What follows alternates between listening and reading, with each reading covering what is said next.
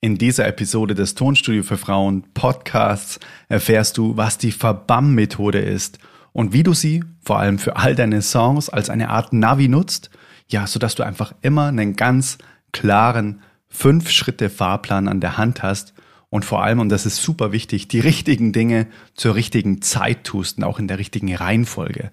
Und am Ende der Folge beantworte ich noch die ja sehr häufig gestellte Frage, Samuel Arren, wann beginnt denn eigentlich das berühmte Musikproduzieren? Ist das ein eigener Schritt? Lass uns da mal drüber sprechen.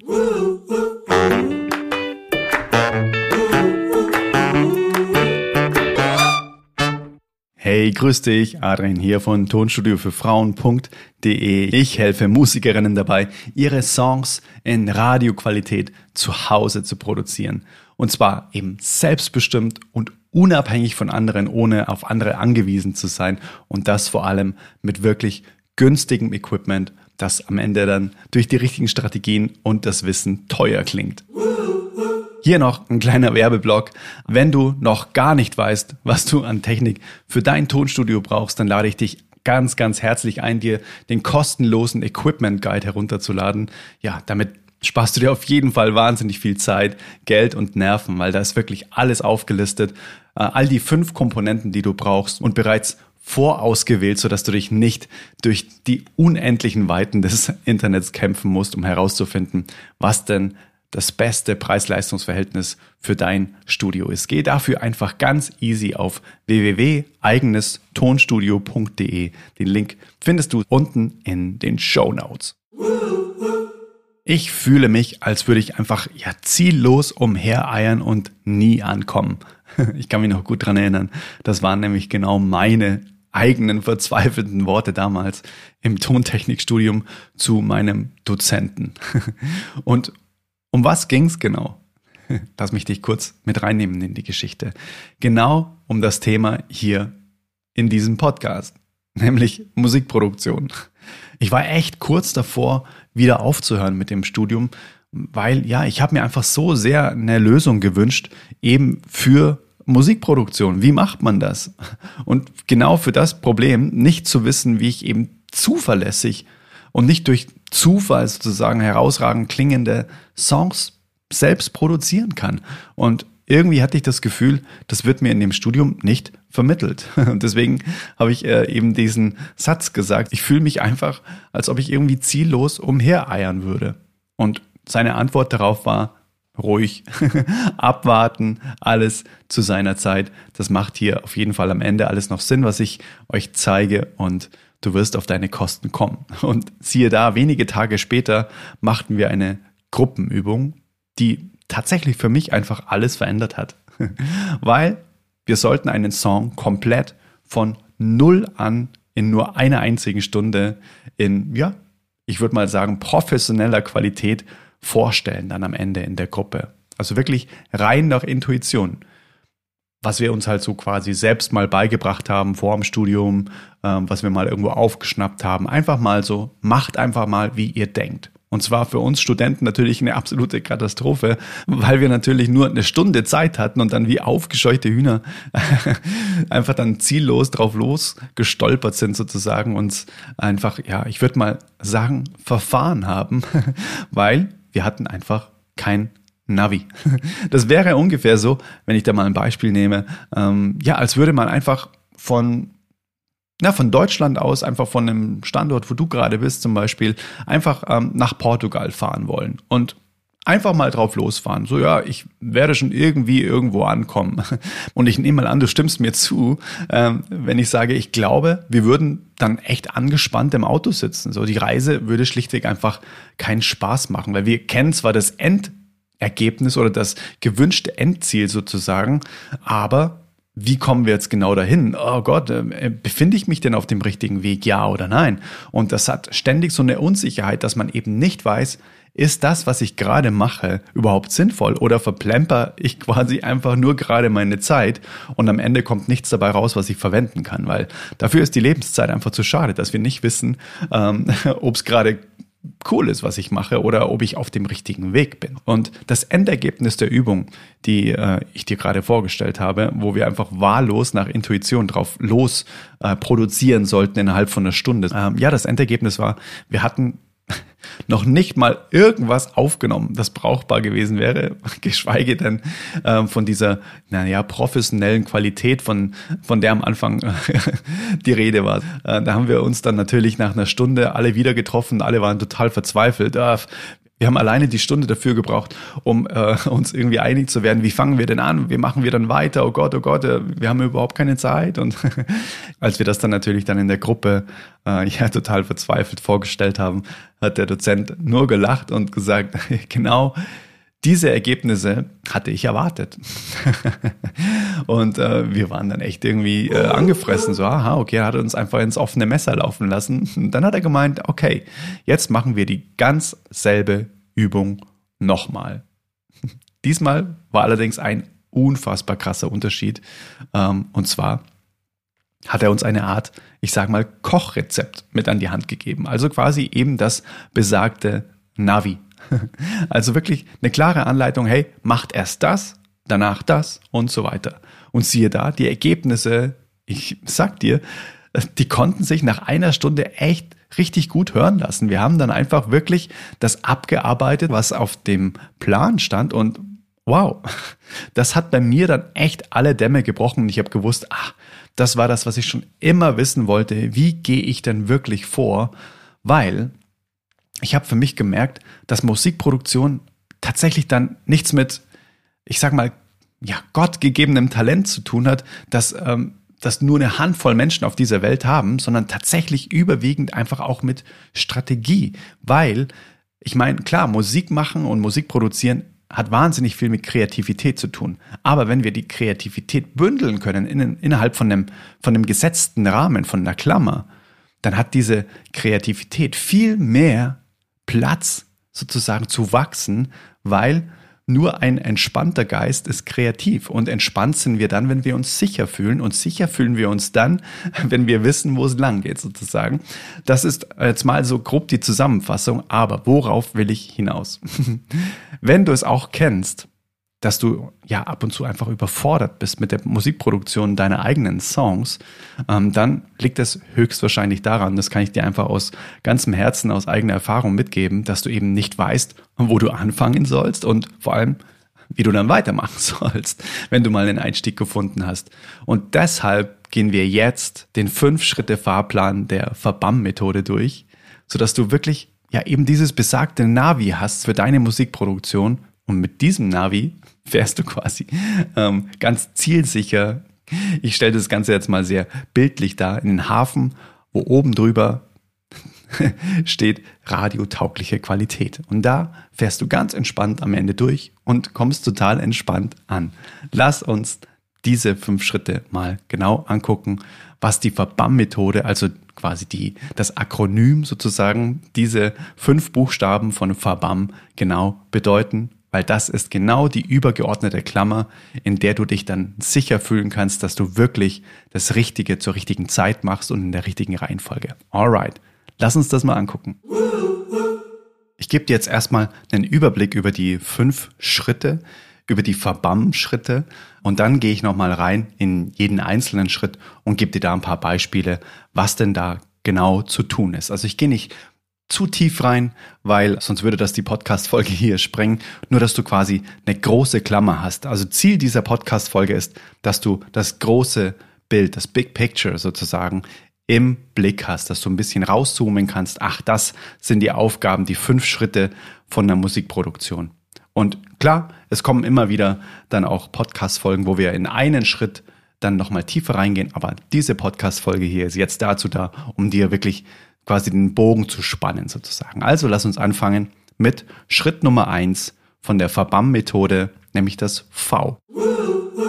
V steht für Vorbereitung, das ist Schritt Nummer eins. Schritt Nummer zwei ist das A der Verbam-Methode, nämlich die Aufnahmen an sich. Dann Schritt Nummer drei ist das B, und zwar die Bearbeitung oder auch Editing genannt. Dann der Schritt Nummer vier das A, auch wieder von der Verbam, das zweite A sozusagen, ist die Abmischung, auch Mixing genannt. Und das M, also der fünfte und letzte Schritt, das ist das Mastering. Das ist nochmal wirklich ein eigener Schritt nach der Abmischung. Genau, das sind die fünf Schritte der Verbam-Methode. Ich wiederhole nochmal. Vorbereitung, Aufnahme, Bearbeitung, Abmischung, Mastering. Das sind die fünf Schritte, durch die wirklich jede Musikproduktion dieser Welt einmal durchgeht. Ich gebe dir jetzt einfach mal ein paar Beispiele für die jeweiligen Schritte. Also für Schritt Nummer eins V für Vorbereitung. Dafür gibt es zwei unterschiedliche Vorbereitungsarten. Einmal eine einmalige Vorbereitung, die du wirklich nur ein einziges Mal machen musst, und dann quasi eine projektbezogene Vorbereitung, die du quasi vor jedem Song machen darfst. Und zwar Vorbereitungen, die du nur einmal machen musst.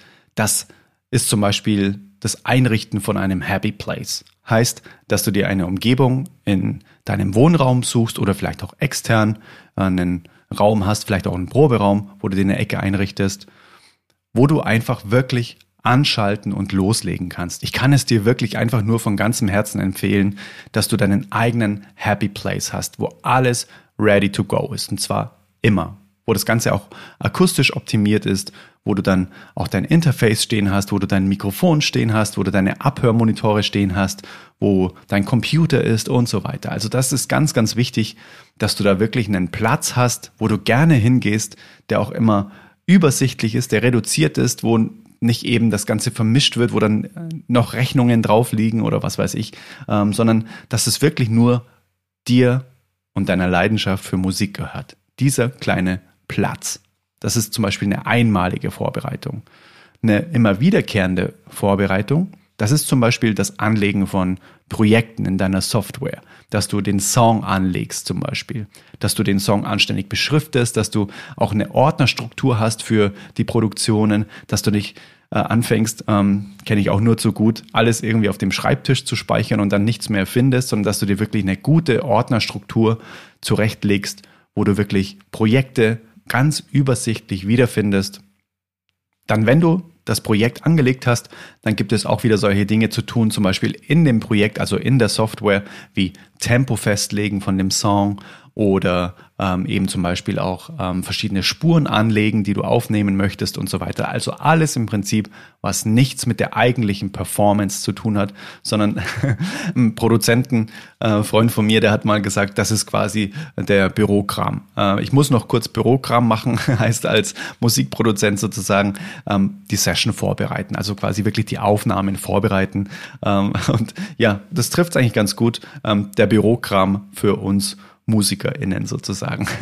Das ist die Vorbereitung. Und das unterscheiden wir eben in einmalige Vorbereitungen, akustische Optimierung, Einrichten von einem Happy Place und so weiter.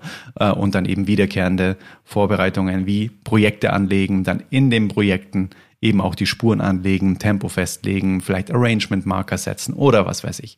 Das sind die Vorbereitungen, sodass du wirklich ganz entspannt dann eben in den nächsten Schritt gehen kannst, nämlich A, für Aufnahmen.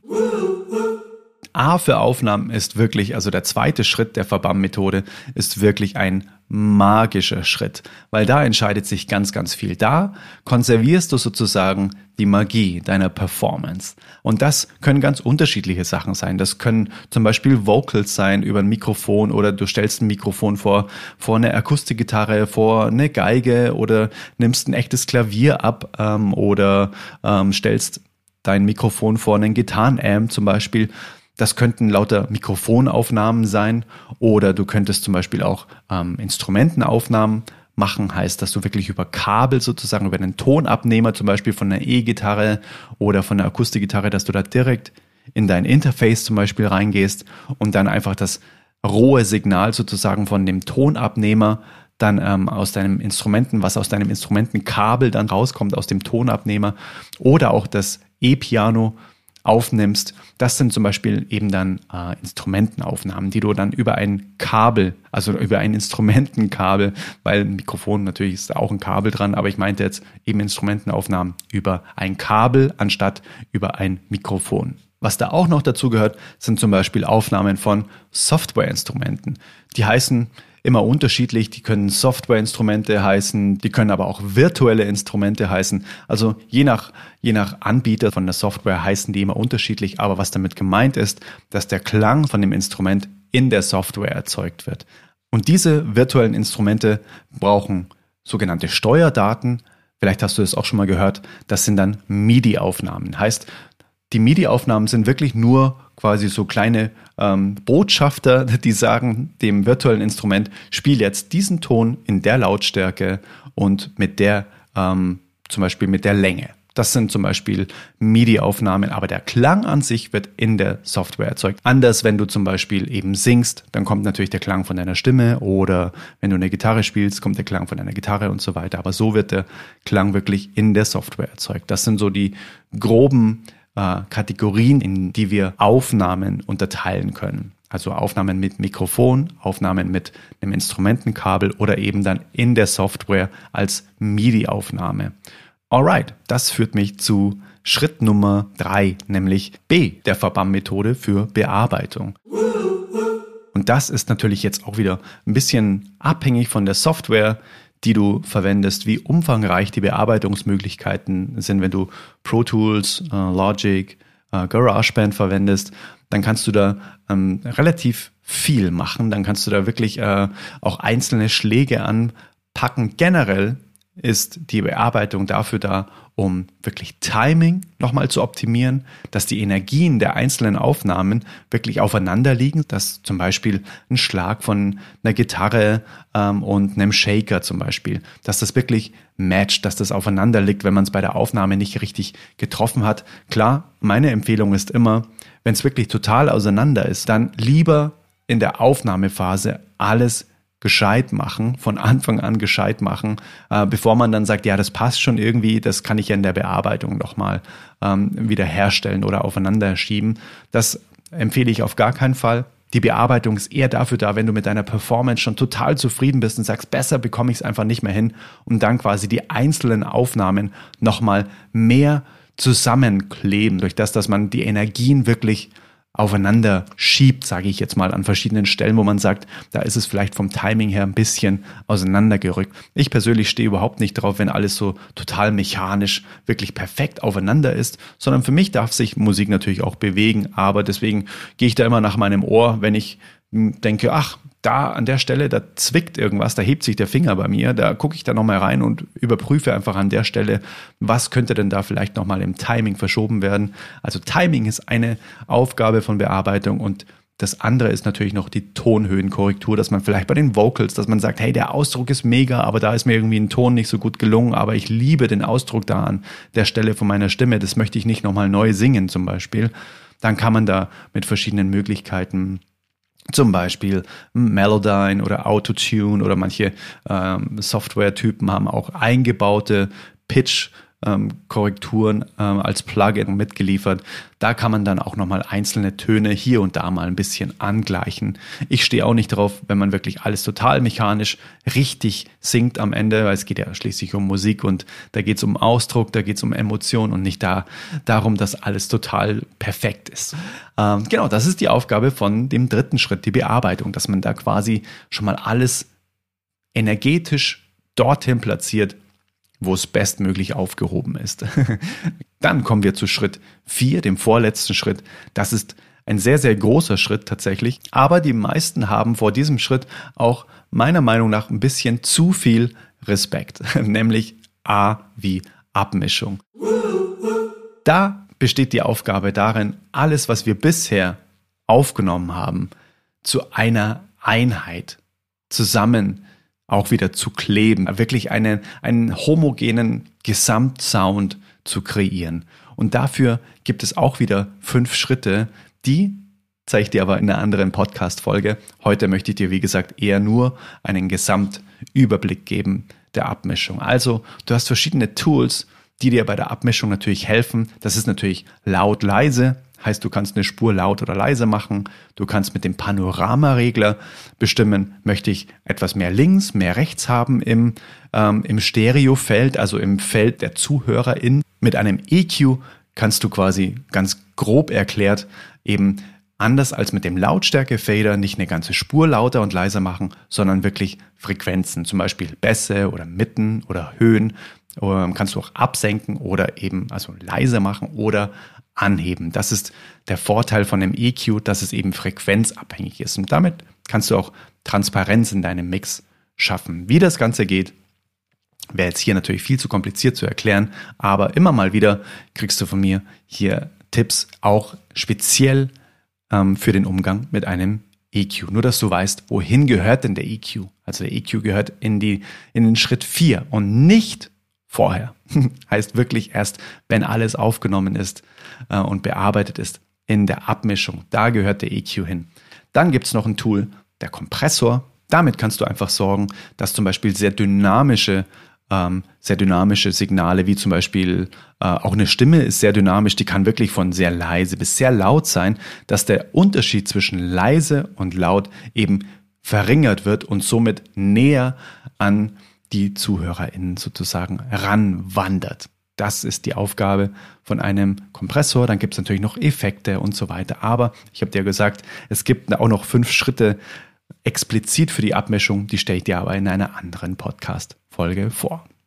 Am Ende von einer Abmischung steht dann der sogenannte Mix. Heißt, wenn der Mix steht von deinem Song, dass du wirklich sagst, wow, jetzt klingt er schon wirklich richtig, richtig gut, wenn du dann eben die fünf Schritte durchlaufen hast, die es explizit auch nochmal für die Abmischung gibt, dann sollte dein Mix jetzt schon überall richtig, richtig gut klingen. Ansonsten musst du nochmal zurück ähm, quasi in die Abmischung an sich. Und jetzt kommt der letzte Schritt, nämlich das Mastering. In der Abmischung im Mix da lassen wir immer noch so ein bisschen Headroom, um wirklich genug, ich sag mal, Spielraum oder Luft nach oben zu haben. Was heißt nach oben in dem Fall? Nämlich bis es quasi in den roten Bereich geht von dem Master Fader. Vielleicht hast du davon auch schon mal was gehört. Das ist quasi der Summenkanal. Das kannst du dir vorstellen, wie so ein Kanalrohr, wo alle Signale am Ende durch müssen. Und da lassen wir immer so ein bisschen Spiel nach oben, dass wir wirklich die Möglichkeit haben, immer mal wieder was lauter und leiser zu machen, ohne dass sofort irgendwie das Ganze in den roten Bereich geht und dann auch verzerrt. Und diesen Headroom, den nehmen wir uns jetzt im Mastering quasi weg. Wir lassen quasi die Luft aus, aus, dem, aus dem Kessel, sage ich mal, ähm, und verdichten das Ganze, sodass wirklich ähm, dann die Lautheit von dem Song an eine Radio taugliche Qualität rankommt. Und das ist wirklich die Nummer eins Aufgabe von dem Mastering, nämlich den Mix dann am Ende auf kommerzielle Lautstärke zu bringen. Nach dem Mastering solltest du dann quasi einen radiotauglichen Song vorliegen haben und diesen kannst du dann veröffentlichen. Genau, das war jetzt eben die übergeordnete Klammer, die gespannt wird über jede Musikproduktion ich wiederhole es nochmal für dich, die Fünf-Schritte-Verbam-Methode. Anfangen tun wir immer mit der Vorbereitung, V für Vorbereitung, dann A wie Aufnahmen, der dritte Schritt B wie die Bearbeitung oder auch Editing genannt, dann A, das zweite A, die Abmischung und dann der letzte Schritt, der fünfte Schritt, das M wie Mastering, wo wir den Mix dann aus Schritt 4 auf kommerzielle Lautstärke, bekommen also eben nochmal den Headroom, also die Luft aus dem Mix lassen und den eben richtig laut machen können, sodass er mit allen Songs im Radio einfach auf Augenhöhe ist. Ich habe dir im Intro schon mal gesagt, dass wir uns noch einen Bonustipp angucken, nämlich ich werde immer mal wieder gefragt, sag mal, Adrian, wann passiert denn eigentlich dieses Produzieren? Was ist denn Musik produzieren eigentlich? Weil es heißt immer nur aufnehmen oder mischen, ähm, aber was ist denn dann produzieren? Gibt es da nochmal einen extra Schritt? Und wirklich unter uns gesagt, da scheiden sich ein bisschen die Geister. Da wird dir jeder was anderes sagen. Für mich persönlich ist Produzieren eben das Ganze von Anfang bis Ende kannst du mich produzieren? Damit ist ähm, dann auch gemeint, die eigene Soundästhetik, den eigenen Geschmack mit einzuweben in diese fünf Schritte. Und ohne dich jetzt verwirren zu wollen, eher um dir dieses starre Gerüst bisschen zu nehmen, es ist natürlich total toll für unser Mindset zu wissen, dass es diese fünf Schritte gibt, die wir nacheinander durchlaufen. Was aber nicht heißt, dass wir nicht zwischen den einzelnen Schritten immer mal wieder hin und her springen dürfen. Also das muss nicht zwingend ein linearer Prozess von Anfang bis Ende sein, sondern es kann durchaus mal passieren, und das kenne ich aus eigener Erfahrung, wenn du im Studio zum Beispiel was aufnimmst und bist dann schon in der Bearbeitung und bist vielleicht schon so kurz vorm Mischen. Du denkst dir, jetzt könnten wir eigentlich mischen und merkst dann irgendwie zusammen vielleicht mit einer, mit deiner Band oder mit anderen Musikern oder du merkst für dich beim Hören so, hm, irgendwas fehlt noch. Dann ist es natürlich absolut nicht smart, ähm, zu sagen, ah, okay, das kann ich jetzt leider nicht mehr machen, weil jetzt bin ich ja schon durch die Bearbeitungsphase durch und jetzt wäre ich ja schon in der Abmischung. Heißt, ich kann ja jetzt nicht wieder zurück in die Aufnahme, also in das erste A von der Verbammethode. Doch, das passiert immer, immer wieder, dass man sagt, ach, hier wäre jetzt doch an der Stelle irgendwie noch ein Shaker oder ein Schellenkranz irgendwie total toll. Und ich meine, es heißt ja nicht, dass du dann alles wieder von vorne machen musst, sondern es kommt halt einfach nur eine Aufnahme dazu. Das ist für mich produzieren. Eben dieses immer wieder hinterfragen, was braucht mein Song jetzt an dieser Stelle noch? Und wirklich dieses Durchhören und sagen, ja, es holt mich einfach an jeder Stelle ab und egal wann in diesem Prozess sich der Finger hebt und sagt, ah, irgendwie, mein Bauchgefühl sagt mir, hier muss noch irgendwas rein, dann, hey, mit Spaß einfach ran an die Stelle und einfach mal ausprobieren, was wäre an dieser Stelle vielleicht noch gut. Und dann einfach wieder ganz entspannt zurück in die Aufnahmephase und sagen, hey, dann nehme ich hier jetzt einfach nochmal einen U-Chor auf oder ich nehme hier nochmal ähm, eine E-Gitarre auf, nur an dieser einen Stelle. Du musst dann quasi nur noch nacharbeiten in Form von, dass du die neue Aufnahme dann auch eben vielleicht bearbeitest und dann eben bereit für die Mischung machst. Das wollte ich dir jetzt nur mitgeben, dass es eben kein starres Gerüst ist, sondern produzieren ist eben der gesamte Prozess, wo man sich immer wieder so in Wellenbewegungen zwischen den Schritten zum Endergebnis hangelt und mit Freude genießt, eben diese Musik entstehen zu lassen. Diese Verbammmethode ist wirklich nur dafür da, um dir ein Bild davon zu machen, wie denn das große Ganze aussieht, wie du jetzt zwischen den einzelnen Schritten hin und her springst und so weiter. Das ist völlig dir überlassen. Aber dass es diese Schritte gibt, das ist super wichtig zu wissen, dass es diese fünf übergeordneten Schritte gibt. Weil jetzt kannst du ganz bewusst sagen, hey, ich pendel jetzt einfach nochmal zurück in die Aufnahmephase und schwinge mich dann vollen Herzens wieder in die Bearbeitungsphase und gehe dann erst in die Mischung, weil ich gemerkt habe, da fehlt mir zum Beispiel noch eine Aufnahme. Also das ist quasi die perfekte Symbiose, ja, aus einem Framework, aus einem, aus einer festen Klammer, in der wir uns aber total frei bewegen können, wenn wir wissen, wie die Klammer gefüllt wird. Ja, ich hoffe sehr, dass dich diese Verbammmethode inspiriert hat. Ja, diese fünf Schritte, dieser Fahrplan, eben das auch mal für deine Songs auszuprobieren. Und dann würde ich sagen, let it flow, let it grow, dein Adrian von Tonstudio für Frauen www.ftf.de.